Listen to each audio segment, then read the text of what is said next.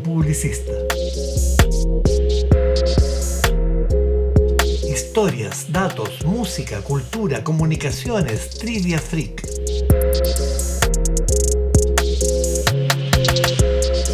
Desde Santiago de Chile, Roberto Arancibia.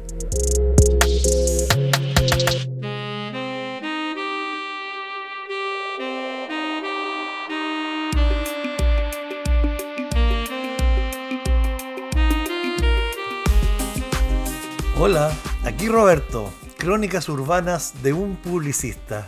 ¿Cómo están? ¿Saben una cosa? Sí, sí, yo sé, yo sé que saben. Todo lo que nos ha pasado los últimos dos años, dos años y medio, todo esto que nos obligó a todos a reinventarnos de alguna manera, a inventar cosas, a agarrar nuevas actividades, nuevas acciones, nuevas activaciones, nuevos planes, aprender nuevas cosas a reencontrarnos también con otras que teníamos por ahí guardadas. Yo sé, todos y todas hicimos muchas cosas para escapar de las secuelas y los daños irreparables debido a las prolongadas cuarentenas que tuvimos que sufrir todos. Y bueno, tratar de escapar lo que se pueda de los efectos de la pandemia que todavía hoy, julio 2022, todavía nos están afectando. Y bueno, una de las cosas raras que yo hice fue una categorización de tuiteros. Muchos de ustedes saben, yo tengo Twitter desde hace muchos años, para ser exactos, desde marzo 2007.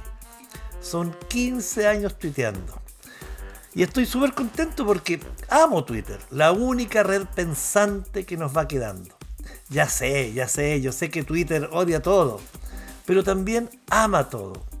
Es intenso, como la vida misma. Y bueno, hice una categorización, una cosa loca, muy freak. A ver si puedes reconocer a algunos.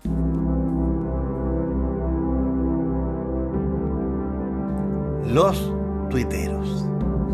Tuiteros antiguos, tuiteros nuevos, recién llegados, los reincidentes, los suspendidos, los más bloqueados, los peleadores, los más tranquilos, los literatos, los periodistas, los fachos fachos, los orcos zurdos, los del apruebo, los del rechazo, los de no cacho, los jigs, los tequis, los personales, los esotéricos, los deportistas, los poetas, los vida sana, los psicofrikis, psicopateados, los terapiados, los funados, los refunados, los desfunados, los wikipédicos, los ortográficos, los copiones, los misteriosos, las feministas, los machistas, los calentones, los musicales, los piratas, los leguleyos, los humoristas, politiqueros, faranduleros, artesanales, decoradores, diseñadores, los publicistas, los arquitectos, los abogados,